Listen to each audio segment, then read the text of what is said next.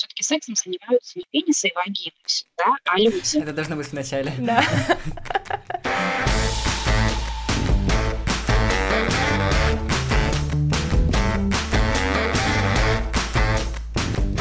Добро пожаловать в седьмой выпуск подкаста «Мы не договорили», второй сезон и его ведущая. Катя и Саша. Музыкальная отбивка играет, потому что это эпизод про секс. Секс, Ух, секс? Катя, во втором сезоне мы говорим с гостями, с теми, которые работают в сфере ментального здоровья. С кем мы говорим сегодня? Сегодня мы говорим с профессионалом в области секса Катериной Федосовой, 3D. сексологом и просто, мне кажется, супер потрясающим э, спикером, о чем мы поделимся в конце эпизода. А теперь не тормозим и летим к разговору.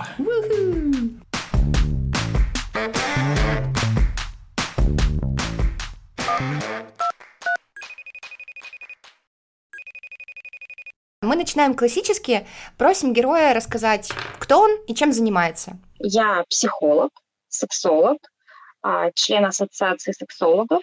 Работаю в основном по таким направлениям, как психология сексуальности, психологические аспекты сексуальных расстройств у женщин, мужчин и пар, коммуникация в сексе – одна из моих любимых тем, и секс-терапия. Катя, а насколько вообще люди правильно понимают значение сексолога? Кто такой сексолог? Ну, вообще понимают. Мгм. То есть эм, я вот как раз, когда готовилась к нашей сегодняшней встрече, думала о том, что говорить, о чем рассказывать, я как раз вот эм, затронула те темы, с которыми люди чаще всего обращаются, да. И, ну, в принципе, да, сейчас, в последнее время, причем особенно радует, что в последнее время и мужчины стали обращаться. То есть если раньше, например, это все сводилось к шуточкам вроде того, что сексом надо заниматься, что вообще о нем разговаривать, да, и, Как в Твиттер там, попал. И, и тем более что-то там, ну, что может сделать сексолог, там, залезть мне в голову и что, что мне там стоять будет лучше. Ну, то есть на уровне таком. Вот. Сейчас все более цивильно и более по-взрослому, что ли. А какое люди вообще понимают- разделение мужчин и женщин вот в вашей практике сегодня? Ну, женщин, наверное, все-таки процентов 70, мужчин процентов 30, то есть, э, ну, тоже достаточно. То есть э, в самом начале у меня, например, там на 20 клиенток, пациенток женщин, может быть, приходился один мужчина, например, и то, который приходил, а, Потому что Ну. привели за ручку. потому Надеюсь, что, да, нет. потому что жена его буквально А. там пинками затолкала. Сейчас нет. Кстати, тоже, что радует, что зачастую это люди, у которых и так все хорошо, да, но которые хотят еще лучше. То есть, которые понимают, класс. что где-то им э, что-то мешает, СНГ какие-то это их прям пред- вообще хорошая практика. Да, то есть они понимают, что где-то, может быть, какие-то их установки а, мешают им там расширить диапазон такой приемлемости, так называемый, да, то есть они где-то вот в своем русле идут, а хотят как-то расширить вот, э, даже если мы не говорим об ощущениях, то есть о каком-то получении какого-то чувственного опыта, да, а, там лучше друг друга понять, там, ну, в общем, какие-то такие вещи людей приводят, это тоже классно. Катя, а у меня еще тогда будет такой вопрос не совсем про гендер. А кто чаще обращается? Семейные пары, одиночки, а, там люди традиционной э, сексуальной ориентации, нетрадиционной. эм, какой у вас вот опыт, разброс? Э, В принципе, я могу сказать, что обращаются все, да, просто у каждого специалиста, наверное, ну, своя какая-то выборка. У меня чаще всего, я чаще всего работаю с женщинами, и здесь где-то 50 на 50, то есть э, либо женщина, которая по каким-то причинам не может э, никак создать каких-то длительных отношений, и она приходит ко мне, потому что считает, что проблема в ней.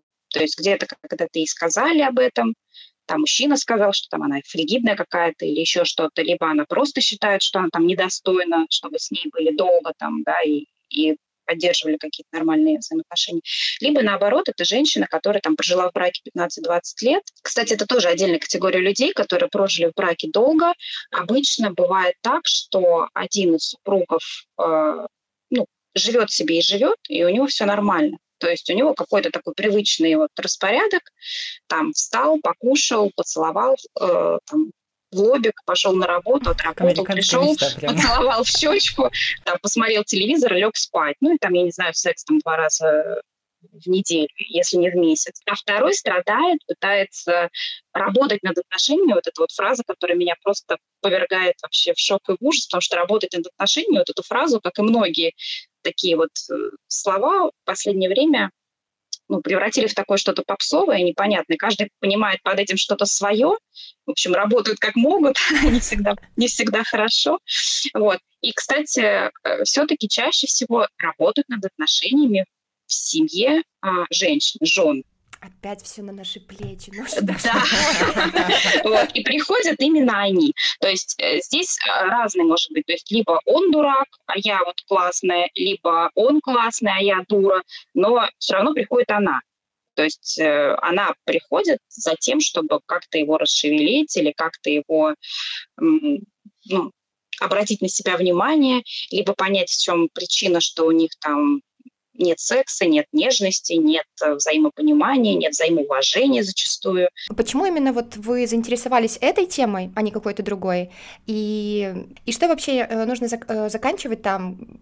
университет или какие-то только курсы, как сейчас любят там гештальт-терапевт или кто-то еще, чтобы быть хорошим сексологом? По первому образованию я юрист, и вообще я работала Ого. очень Круто. больше 10 лет проработала в правоохранительных органах. То есть ничто не предвещало... Это звучит угрожающе.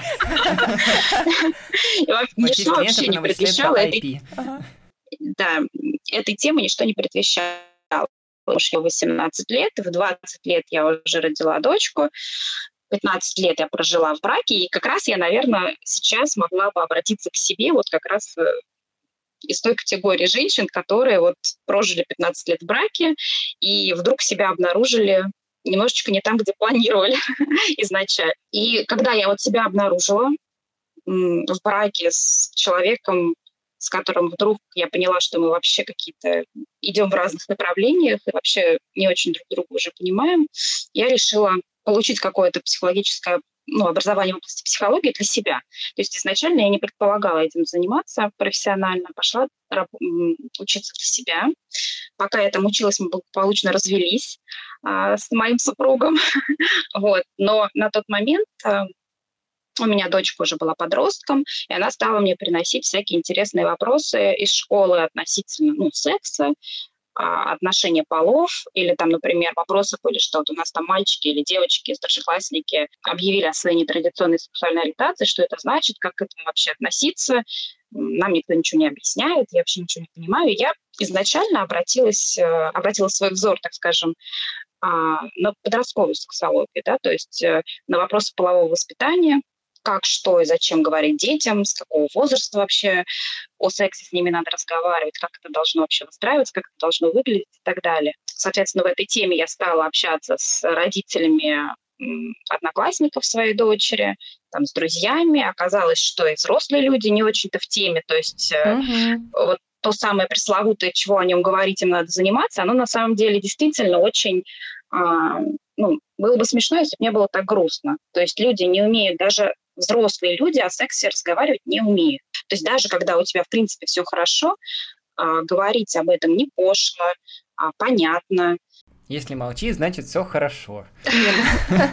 Вот, это сложно, да. А когда еще есть какие-то проблемы, и человеку надо как-то объяснить, что конкретно у него где не так, то это вообще затык. Получив образование классическое, психологическое, я уже дальше пошла специализироваться. Ну, тут массу было всяких курсов.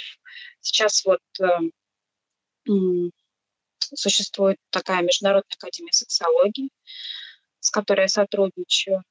А, в различных медицинских и психологических вузах делаются сексологические кафедры. Но на самом деле печально, конечно, то, что как такового образования сексолога, то есть вот куда-то прийти в одно место, отучиться от и до и стать вот сексологом, ну, наверное, пока нельзя, по крайней мере, вот на нашем постсоветском пространстве. Хорошо, а если говорить про поиск специалиста, то, например, в поиске психологов, психотерапевтов уже угу. как-то работает сарафанное радио, есть онлайн-сервисы, стало как-то уже поудобнее, уже угу. что-то понятно. То вот вы говорите, что такого специального образования от и до нету. То есть, условно, нет такого единого признака, по которому можно найти да. хорошего сексолога. А вот что мне делать как клиенту? Вот я понимаю, мне нужно к сексологу. Как бы первая ступень есть. А как его искать и как отличать, вот с вашей точки зрения, как специалиста, хорошего специалиста от плохого? Вроде базовый вопрос, а ответа, угу. например, на него у меня нет. Это знаете, как да, у психологов есть там, что он не должен осуждать, что он не должен давать советы. Вот что не должен делать хороший сексолог? Даже на моменте обучения я столкнулась с тем, что психолог ли, сексолог ли, врач ли, да, то есть это все равно прежде всего человек с каким-то своим набором а, ценностей, убеждений и так далее. Да? То есть э, даже сейчас, попав, там, я не знаю, к гинекологу, девочки, там, подростку, ну, может быть, не подростку, но там, молодой девушке можно нарваться на какое-то осуждение, что она там рано начала половой жизнью жить или еще что-то такое, да, то есть э, ты об этом не узнаешь, пока не придешь и не услышишь, пока человек рот не откроет, не начнет с тобой разговаривать, ты не поймешь, ты туда попал или не туда, куда хотел. Вот сейчас, конечно, вот в наше время, наверное, плюсом является то, что многие ведут блоги, да, и там в социальных сетях и какие-то специализированные сайты есть, где все-таки можно почитать, что человек пишет, и понять, близко тебе это вообще или не близко.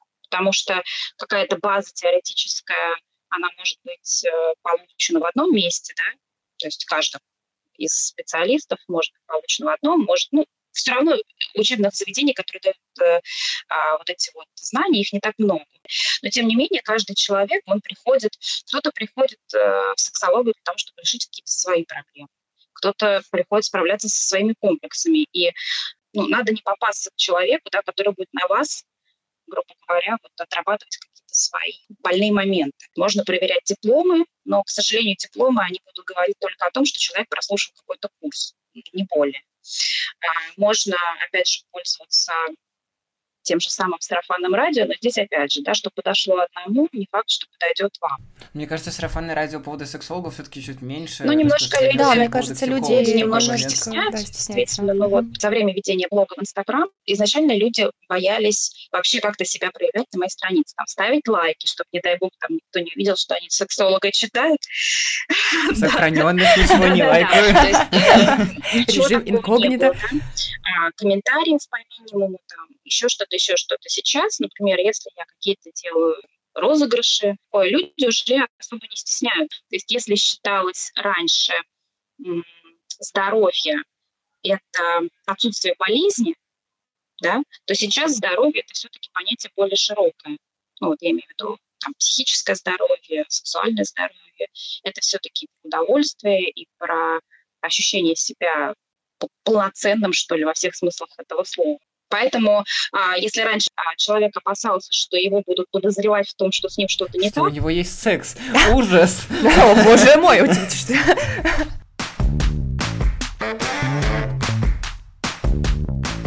Катя, как говорится, давайте ближе к сексу. Откуда у нас вот это дикое чувство стыда, который, мне кажется, еще со времен СССР, там, у наших родителей, которые нам про секс ничего не говорили, и мы узнавали про него из каких-то там, не знаю, подворотен и гаражей, условно, кто вообще должен рассказывать о сексе? Семья, это должны быть школы, кто-то еще. И как избавиться от этого чувства стыда и какой-то даже вины, собствен, собственной сексуальности, как будто бы? Нашей ментальности, славянской, что ли, даже не знаю, вообще, в принципе, все, что связано с удовольствием, это как-то стыдно.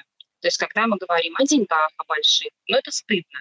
У нас постоянно какие-то шутки, прибаутки, а, какие-то осуждения и так далее. Это общественное, да, превыше всего. Там, ну, как-то вот человек как личность с его потребностями, а тем более уж с его каким-то удовольствием, это уже какие-то излишества. То есть что-то такое. Удовольствие что... получаешь, с ума сошел? Да, да, да, с ума сошел. На самом деле у нас дела не так, конечно, обстоят э, трагично, как, например, в Африке, в той же самой, может быть, вы слышали о таком ритуале, а, когда о женском обрезании. Слышали вы что-нибудь? Да, это вот, да, то есть это же тоже делается для того, чтобы якобы не развращать женщину, да, то есть чтобы она не думала о чем-то таком. Эффекта такого достичь невозможно, да, потому что а, ну, с возбуждением которая на 90% у нас рождается в голове, все равно сделать ничего нельзя, да, просто человек теряет возможность э, ну, разрядки. А откуда мы все-таки должны э, узнавать про секс? То есть эм, очень интересно, как вы с дочерью общались на эту тему, потому что я с родителями, мне кажется, никогда про это не говорила. Но вы знаете, очень интересно, кстати, у меня родители оба врачи, и папа, помимо прочего, сексопатолог. Ничего да? себе, как круто. Каза- казалось бы, проблем быть не должно. То есть вот будучи юристом, у меня была достаточно хорошая карьера в правоохранительных органах, родители мне ужасно гордились, мама там подружкам рассказывала, как мне там что складывается и так далее. И когда я вдруг ей заявила, что я ухожу в психологию, мало того, что психология, еще и социология, это был ужас, потому что это же позорище какое-то вообще. Э, Даже по Первому каналу не покажет. Разве расскажешь приличным людям, что у тебя дочь сексуальная? Это же просто кошмар. И папы, да, то есть когда я ему предложила, он у меня уролог, андролог, сексопатолог, то есть он а, специализируется на мужском здоровье, на сексуальном здоровье в том числе. Я думаю, как классно, если мы с ним будем работать в тандеме, да, то есть он врач. Но нет, у нас этого не получилось, потому что в моем присутствии он даже слово «секс» сказать толком не мог. Ничего себе пока в таком тестовом формате. У меня есть э, школа, онлайн-школа для родителей о половом воспитании детей, называется «Не дикие предки», где я как раз рассказываю об этапах психосексуального развития ребенка, о, о том, как разговаривать с детьми о сексе, когда это лучше делать, кому это лучше делать. А, по большому счету, конечно, это задача и родителей, и школы.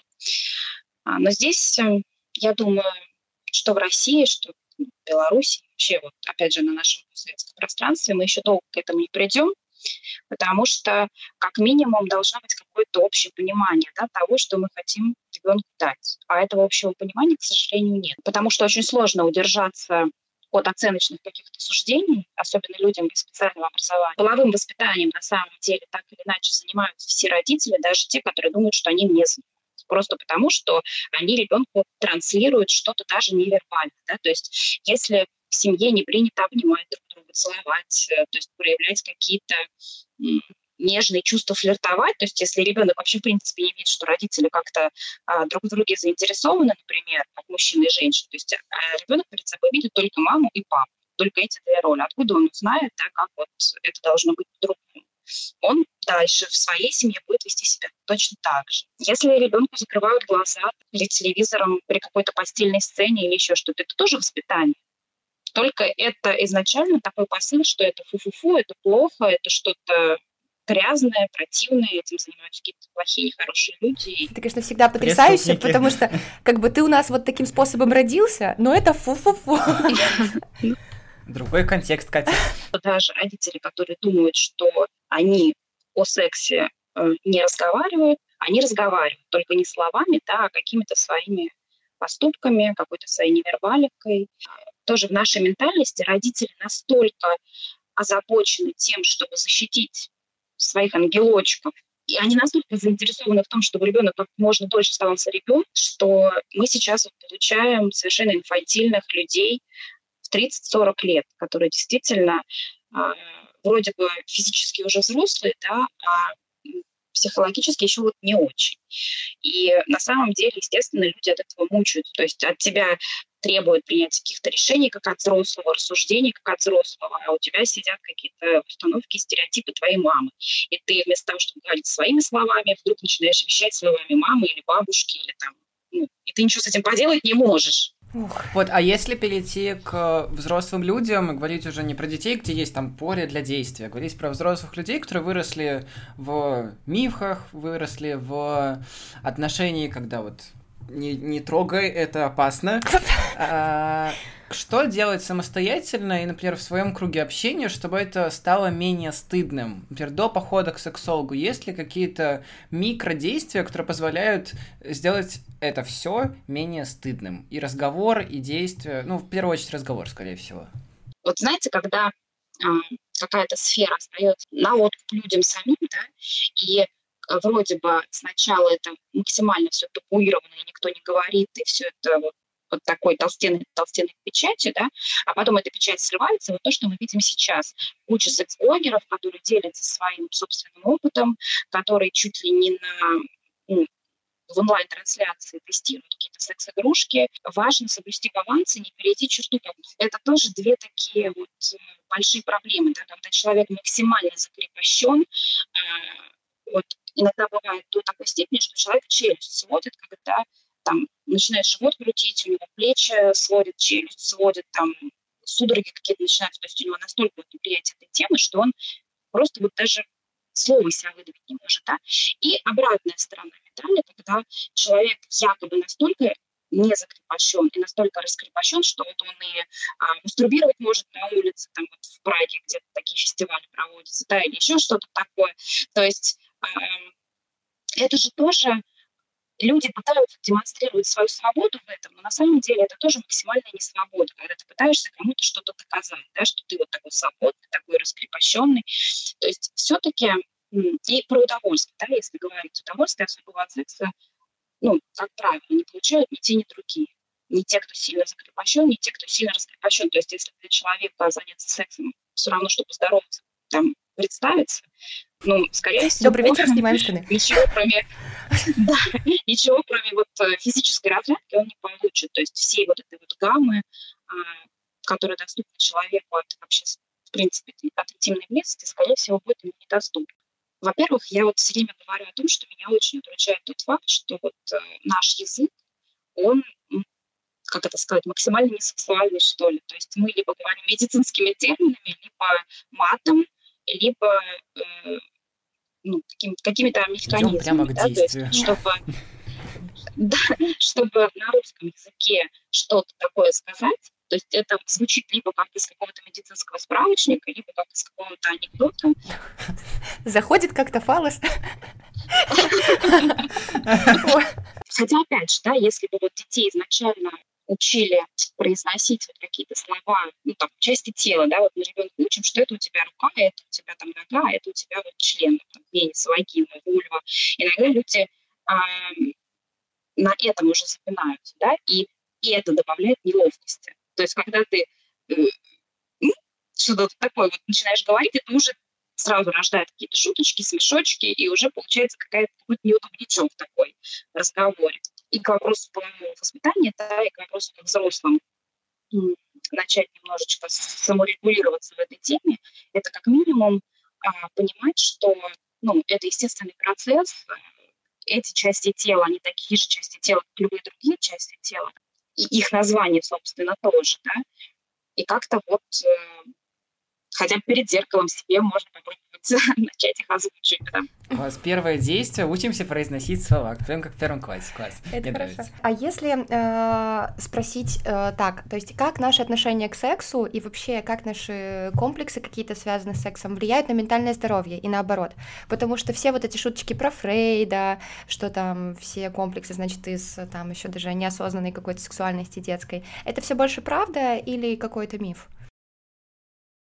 А вы знали, что помимо, например, IQ, да, который все уже у себя, практически каждый у себя посчитали, и эмоционального интеллекта, который сейчас очень можно, модно развивать, существует еще так называемый сексуальный интеллект. Нет, я не знала. Okay. Ого. Вот. Так, онлайн-тест.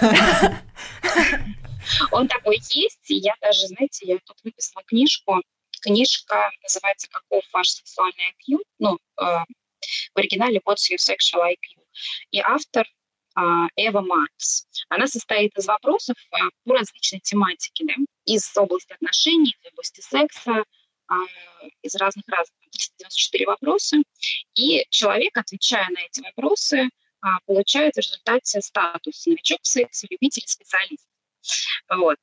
И а, здесь вот к вопросу о том, да, насколько влияет наша, так скажем, реализованность в этой сфере на наше ментальное здоровье. Конечно, влияет, потому что, ну, например, вот те самые секс-интеллектуалы, да, у которых вот этот вот sexual IQ, он высокий, они отличаются от всех остальных тем, что все-таки не сводят секс вот к какому-то банальному половому акту, да, там несколько минут, иногда секунд фрикций, чтобы спустить пар. Секс — это коммуникация, да, то есть мы сообщаем что-то партнеру о себе, узнаем что-то от партнера о нем или о себе, да. А, мы можем транслировать э, настроение, мы можем транслировать, там, не знаю, уверенность, неуверенность. А, это влияет на наш гормональный фон. Ну, вообще, в принципе, на все, да. То есть э, но даже если вы посмотрите, когда вот на себя, когда вы чувствуете себя там, любимым, нужным, а, вас там потискали, обняли, поцеловали, вы удовлетворены своей жизнью, в том числе сексуальной, у вас, ну, вам все легче дается, да, вы себя чувствуете гораздо увереннее в себе. Кстати, тоже вот интересный такой момент, да, что очень многие секс используют не как секс, а как такой инструмент для получения чего.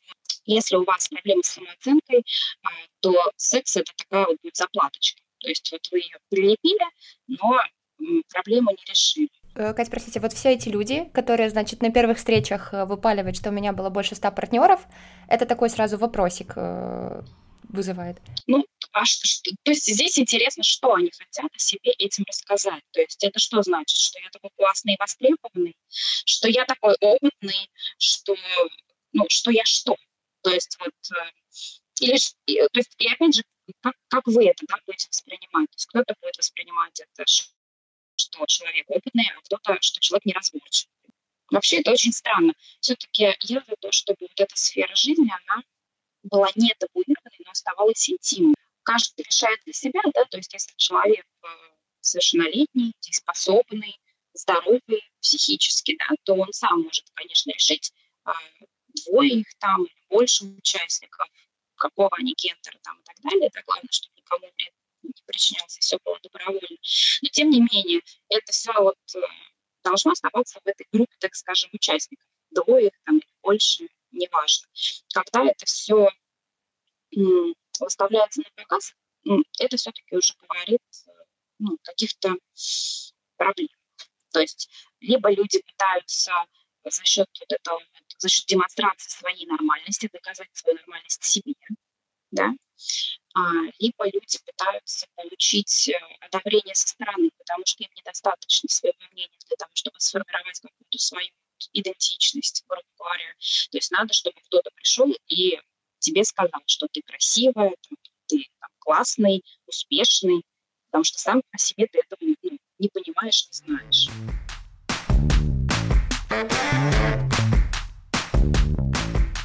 Что, переходим тогда, наверное, к Третья третьей часть. рубрике. А, мы специально а, попробовали задать вопросы нашим подписчикам, и что я обнаружила, какую интересную статистику, что вопросы в основном задавали девушки. Ни одного вопроса от парня. Ну, то есть, э, не знаю, либо они боялись, что это были не анонимные вопросы, либо что, я не знаю.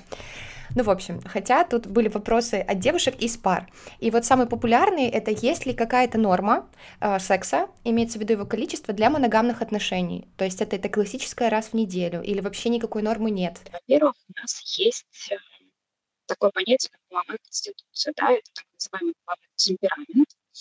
А, бывает э, низкий, средний и высокий, и каждый из этих, в каждой из этих групп может быть еще какие-то подгруппы, то есть это может быть, э, ну, то есть если брать среднюю, да, половую конституцию, там в каждой из этих групп есть определенный диапазон, то есть нижняя граница, верхняя граница, да, для каждой из них нормой будет определенное количество.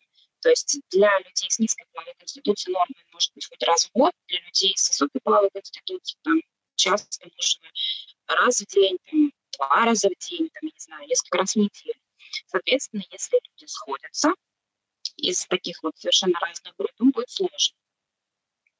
Причем, когда мы говорим про моногамные отношения, на самой первой стадии существует э, такое понятие, как эксцесс, да, то есть когда люди встречаются, влюбляются, у них начинается такая химия, там гормональный коктейль, всплеск, и им кажется, что вот они так друг друга любят и так друг друга хотят, что вот они вообще готовы с постели не вылезать, с этим заниматься вообще где угодно, там, где они только вдвоем останутся, а, но а, и вот часто в этот период, это, в общем-то, можно все свести к нашему природному такому инстинкту размножения, да, то есть природа позаботилась о том, чтобы мы друг друга увидели, влюбились, а, произошло зачатие и родился ребенок. Года как раз для этого достаточно. И как раз обычно год длится вот этот вот период эксцесса, то есть вот в течение года отношений все-таки лучше себя придержать и не делать э, выводов о том, что это вот моя идеальная вторая половинка, вот надо жениться срочно и так далее. А потом начинается второй сезон сериала. Да, потому что потом, скорее всего, а, ну, вернее, не скорее всего, а точно. То есть вполне возможно, что вы не будет сильного рассинхрона, да, там, по а, половой конституции, там еще почему-то, но вот этот период, э, эксцесс, он по-любому пройдет у всех. Бы половой конституции вы бы не были, он проходит у всех. И, соответственно, тогда уже надо смотреть э, на ту реальную картину, которую вы имеете. Да? И более того, считается, что якобы э, половая конституция высокая, она чаще присуща мужчинам, да, женщинам чаще присуща низкая. Это миф, стереотип, это вообще никак не зависит от пола там, и гендера, да, то есть это зависит от чего угодно, только не от пола. Вот, поэтому есть определенные косвенные признаки, по которым люди могут сами про себя узнать, да, там, это и а, начало полового созревания, ну и там много всяких признаков, я не буду сейчас об этом говорить, это физиологические такие различные процессы, которые происходят в организме. И, в принципе, если мы говорим о вхождении в такие осознанные отношения, да, а, вот я часто говорю, что все-таки сексом занимаются не пенисы и вагины, да, а люди. Ой, это прекрасно. Это должно быть вначале. А, то есть э, все-таки люди должны уметь э, договариваться, должны ну, где-то идти на компромисс, где-то а, уступать. Вот в секс-терапии часто, когда пары приходят, мы с ними что только не придумываем. Мы и пишем графики, а, там день для него, день для нее, да, то есть один день полностью он ее удовлетворяет, другой день полностью она его удовлетворяет. Ну, то есть, во-первых, это какой-то элемент игры, во-вторых, это ну, какая-то возможность э, людям даже с разной половой конституцией получить э, свою. Блин, это да? очень интересно. Сразу представляю себе такие огромные доски с графиками. По agile. А, но на самом деле а, очень у многих первой реакции бывает такое отторжение, что вроде секс это что-то такое яркое, спонтанное, что вот мы захотели там и предались этой вот страсти любви. А, но на самом деле, когда вы вместе проживете там уже лет 10-15, да, то как раз-таки этот вот график календарь, он как раз-таки может запустить у вас вот эту вот новую волну этой страсти, когда, я не знаю, у вас там понедельник начинается по расписанию в минеты, извиняюсь, а в среду у вас анальный секс какой-нибудь. Интересно. Можно Прикольно. А, то есть э, вы а, э, уже живете, да, то есть вот само вот это вот ожидание, а, разговоры об этом, это уже ну, добавляет да, какое-то такое, это возбуждает, это настраивает.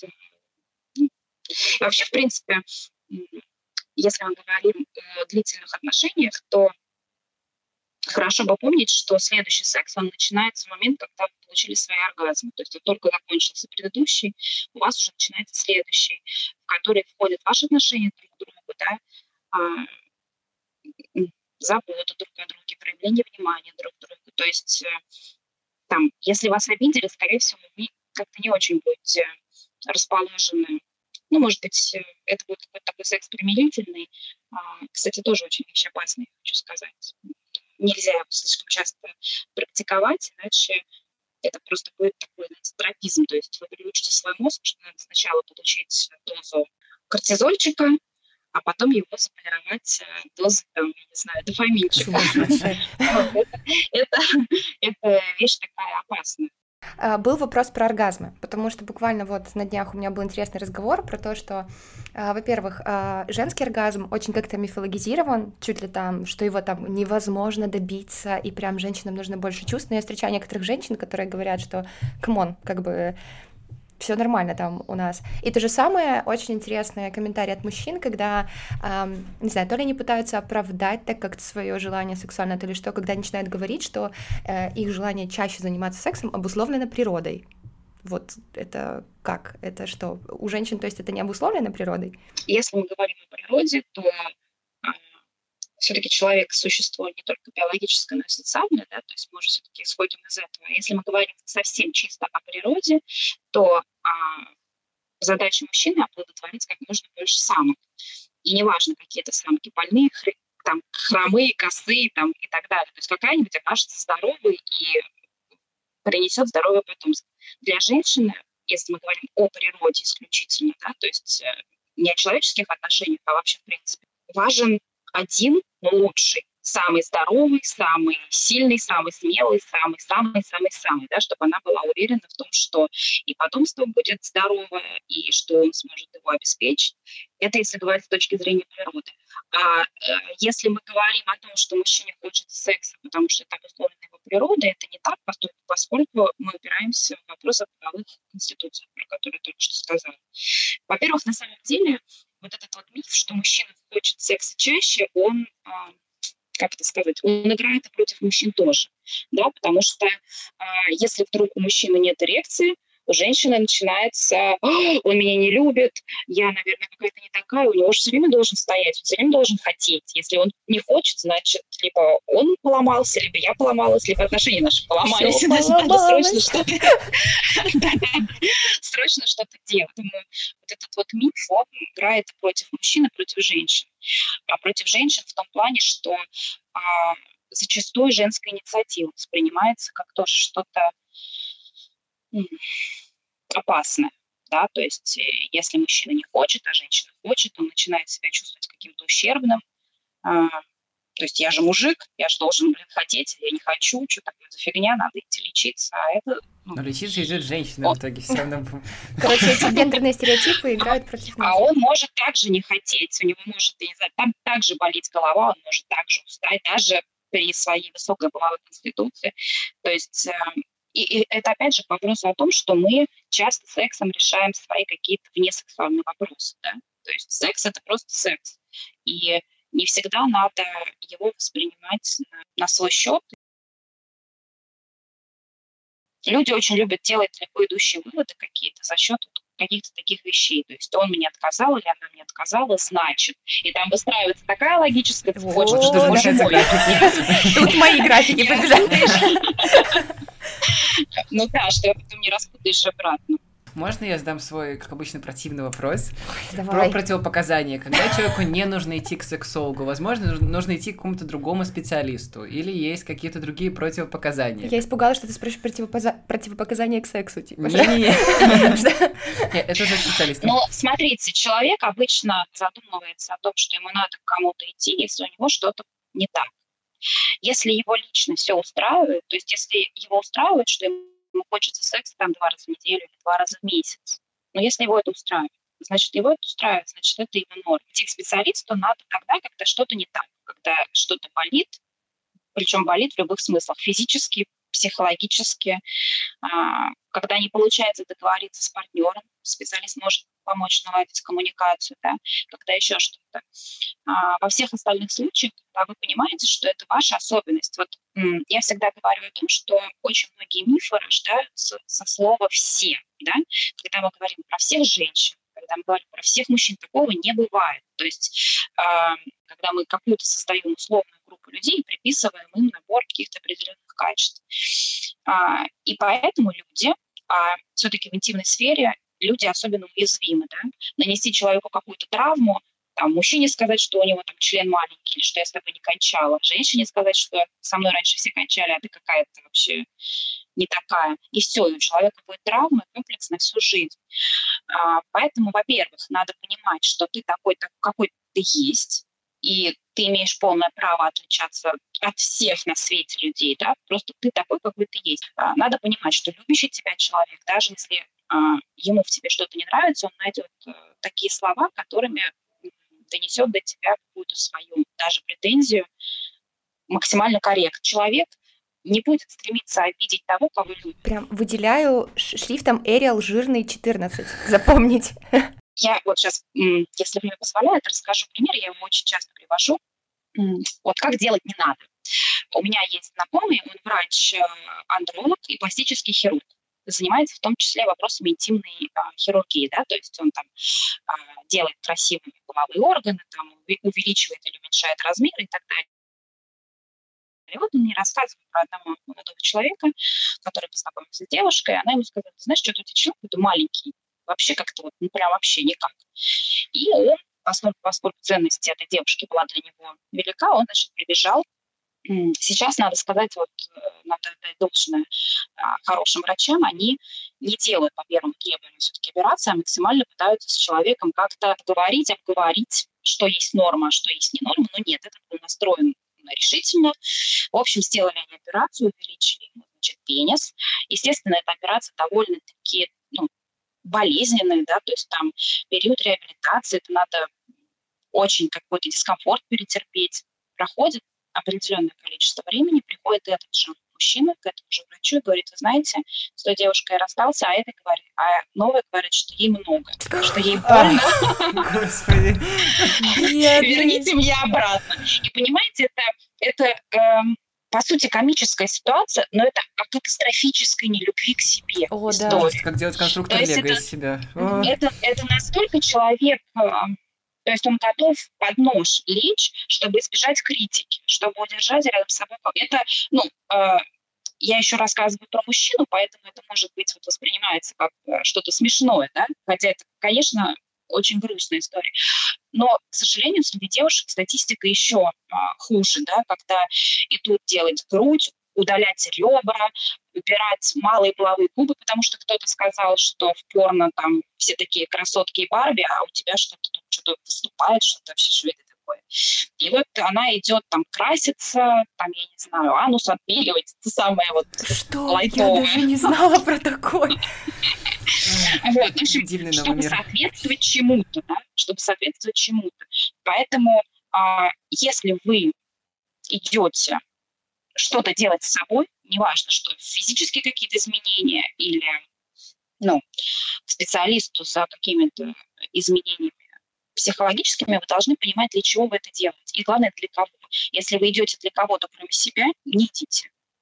Катя, у меня, я врываюсь с последним хорошо. просто комментарием, но очень, мне кажется, важный вопрос, вытекающий вот из всей этой предыдущей истории. Насколько индустрия порно заставляет нас соответствовать какому-то идеальному образу, которого на самом деле нет? Потому что, правда, в порно все кончают, идеальные тела Ну, намазаны. порно это вообще...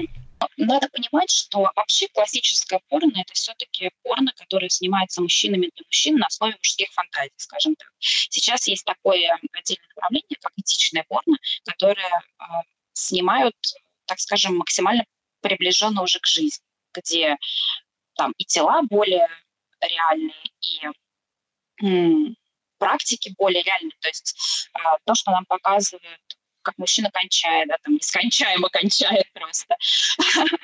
А, Там вот э, те же практики анального секса, когда вот эту вот порно-актрису ее, во-первых, готовят. Э, Это все снимается не с одного и не с первого дубля, да.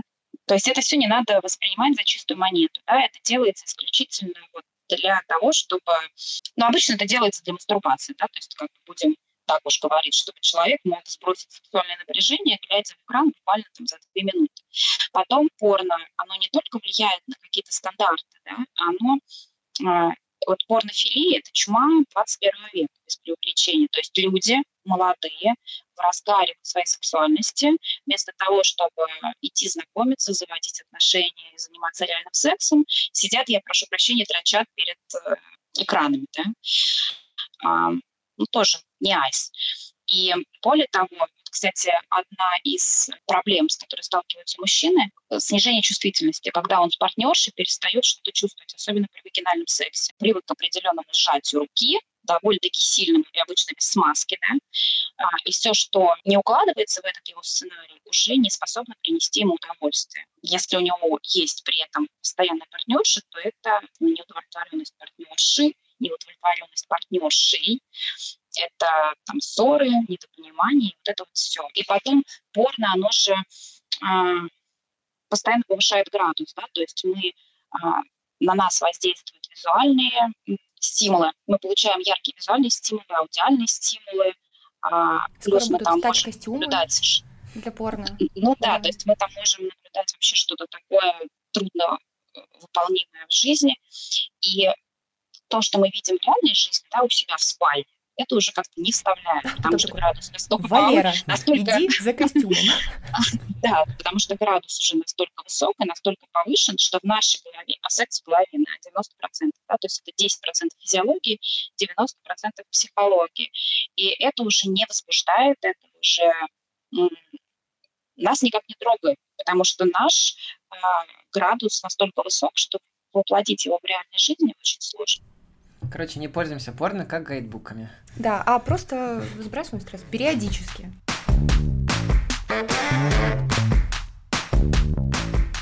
Катя, кажется, мы поговорили с Катериной. А Поговорили про что? Про секс на целых 50, сколько-то там минут. Я в восторге. Вау. Я в восторге от того, что, во-первых, у нас был гештальт на этот сезон, обязательно поговорить с сексологом, я топила за это просто, и я супер рада, что... Ты так говоришь, как будто я противился, говорю, Не-не. стоп, стена! Только не секс, Катя! Это же вообще постыдно! А, на самом деле. Секс — это прекрасно, я очень рада, что Катя так классно, сейчас буду говорить, как ты разложила все по полочкам. Да, я за то, чтобы такие лекции были в школах, в университетах, везде, потому что, ну, когда взрослые люди не могут говорить о сексе, о своих потребностях и о своих желаниях, ну, это крах. С ней самое классное, что не просто хочется слушать, но разговаривать, потому что когда ты просто слушаешь человека, это одно, но когда ты хочешь с ним коммуницировать и спрашивать, особенно вопросы про секс и сексологию, мое почтение, мадам, она очень классная. Да, и все это еще без какого-то намека на пошлость или на какую-то там закрытость или стыд. В общем, это очень круто, и я как-то пересмотрела свои взгляды даже на эту профессию, Особенно мне казалось... про секс IQ, это же вообще... Да, потрясающе. Все, я не могу. У нас с Сашей какие-то ментальные оргазмы. Просто, мне кажется, после этого Ссылки разговора. на Кате все мы оставим в описании. Обязательно подписывайтесь на нее в Инстаграме, потому что у нее полно историй, постов. У нее есть телеграм-канал, есть телеграм. Мне кажется, вы можете даже записаться спокойно к ней на сеансы. Короче, все ссылки на Катю есть в описании. Идите к ней. Она богиня в своей индустрии. И как там помните, что секс — это прекрасно, и сексом занимаются люди, а не пенисы и вагины. Это моя любимая фраза, просто, мне кажется, жизни теперь. Спасибо, что слушали седьмой выпуск подкаста «Мы не договорили о ментальном здоровье». Во втором сезоне мы говорим с героями, которые работают в сфере ментального здоровья, разбираются в нем. Обязательно подписывайтесь на нас, если вы этого еще не сделали. В Кастбокс, Оверкасте, Apple подкастов, ВКонтакте могу перечислять три года везде. Слушай, так хочется сказать после этого выпуска «идем заниматься сексом», но это прозвучит довольно... Делитесь Странно. ссылкой на этот эпизод и на наш подкаст, потому что мы это делаем все для вас и только для вас, чтобы вы узнавали больше вместе с нами. Мы уже близимся к концу этого сезона, Катя, вроде жаль, а вроде движемся с молниеносной скоростью, поэтому оставайтесь с нами, следующий выпуск выйдет совсем скоро. И в следующем выпуске для вас будет очень интересный промокод и сюрприз.